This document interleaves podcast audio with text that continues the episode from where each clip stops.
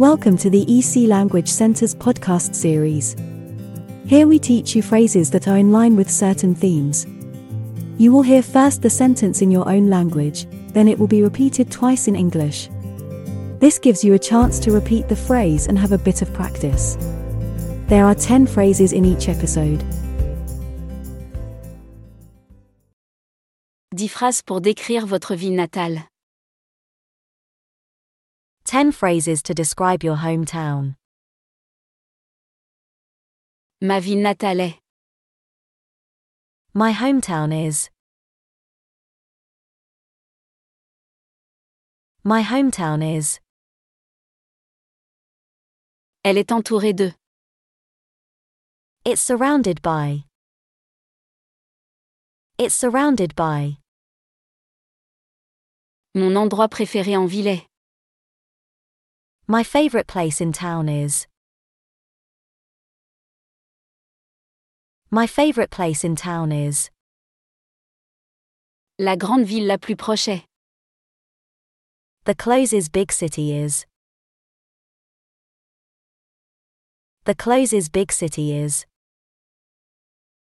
Nous avons un célèbre musée local qui raconte l'histoire de. We have a famous local museum that tells the history of. We have a famous local museum that tells the history of. Le temps qu'il fait est. The weather is. The weather is. Notre ville organise chaque année un festival célébrant. Our town has a yearly festival celebrating.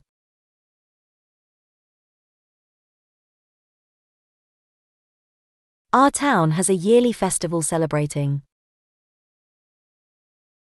Notre ville est célèbre pour sa délicieuse cuisine locale et ses spécialités comme. Our town is famous for its delicious local cuisine and specialities like.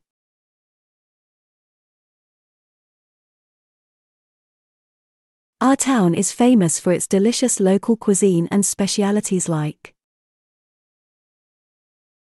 La personne la plus célèbre de ma ville est. The most famous person from my town is. The most famous person from my town is.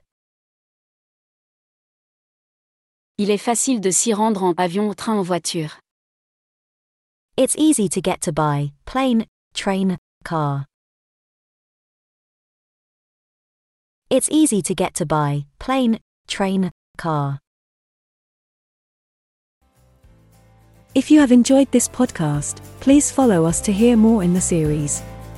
Visit www.ecenglish.com for a list of our courses.